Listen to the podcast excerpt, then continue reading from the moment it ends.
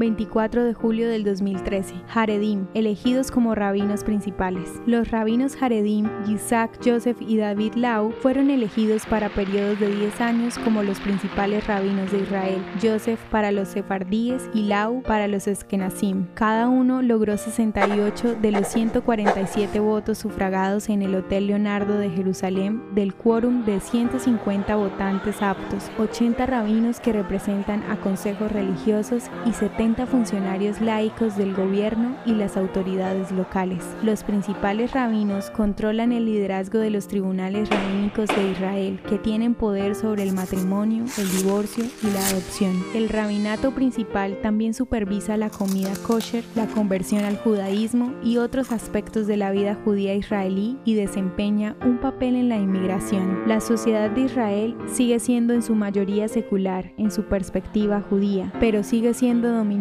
para muchos injustamente por el rabinato principal. ¿Te gustaría recibir estos audios en tu WhatsApp? Compartimos nuevos episodios todos los días. Suscríbete sin costo alguno ingresando a www.hoyenlahistoriadeisrael.com. Hacerlo es muy fácil. También puedes encontrarnos como arroba hoy en la historia de Israel en Instagram, Facebook, Spotify y otras plataformas digitales. Comparte este audio para que otros conozcan más acerca de Israel. Este proyecto es realizado por Philos Project. El contenido original de hoy en la historia de Israel fue provisto por el Centro para la Educación sobre Israel.